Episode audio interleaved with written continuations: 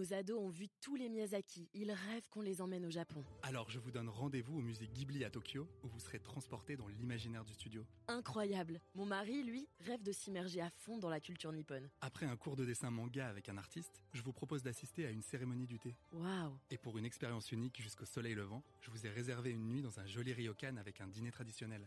Je nous y vois déjà. Avec Marco Vasco, ne rêvez plus, vivez votre voyage l'esprit libre. Au rendez-vous sur marcovasco.fr pour imaginer votre prochain voyage sur mesure.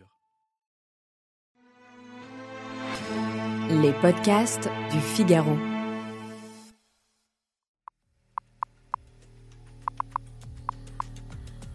Faire une recherche en ligne, télécharger une application, consulter un réseau social, calculer un itinéraire ou bien regarder des vidéos gratuites.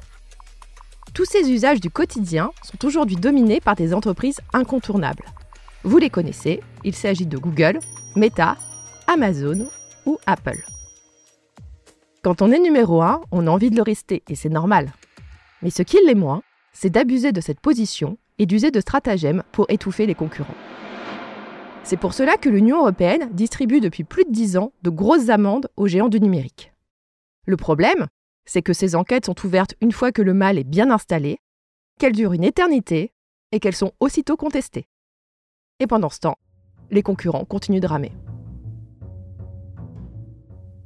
Bruxelles a donc radicalement changé de méthode. Elle a adopté en 2022 le règlement sur les marchés numériques, ou Digital Market Act, que je vais nommer DMA dans cet épisode. Et le DMA, il va bouleverser pas mal de choses en 2024. Allez, je vous explique tout en moins de 5 minutes.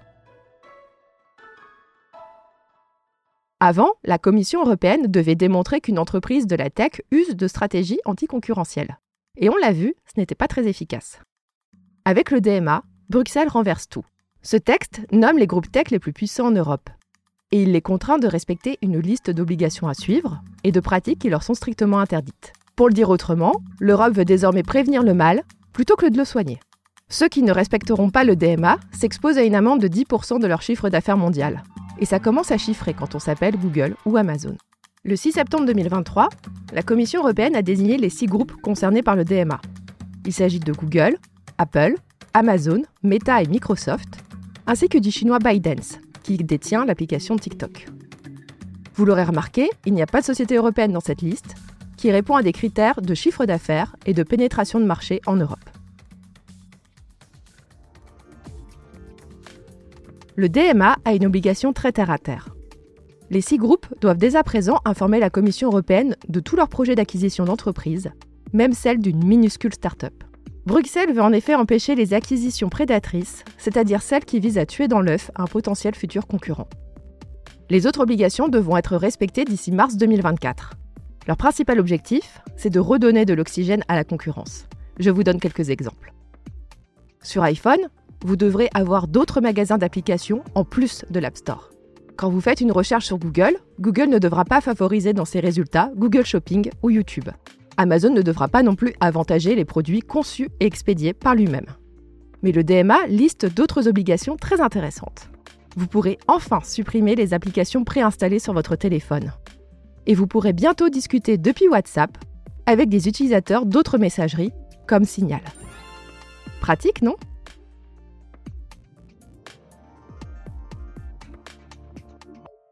Merci d'avoir écouté Question Tech. Je suis Chloé Voitier, journaliste au Figaro Économie. Si cet épisode vous a plu, n'hésitez pas à le partager autour de vous et abonnez-vous au podcast Question Tech pour ne pas rater nos prochaines publications. Vous pouvez retrouver Question Tech sur le site du Figaro, sur Figaro Radio, mais aussi sur Spotify, Deezer ou Apple Podcast. Et n'oubliez pas, dans la tech, il n'y a pas de questions bêtes. À bientôt!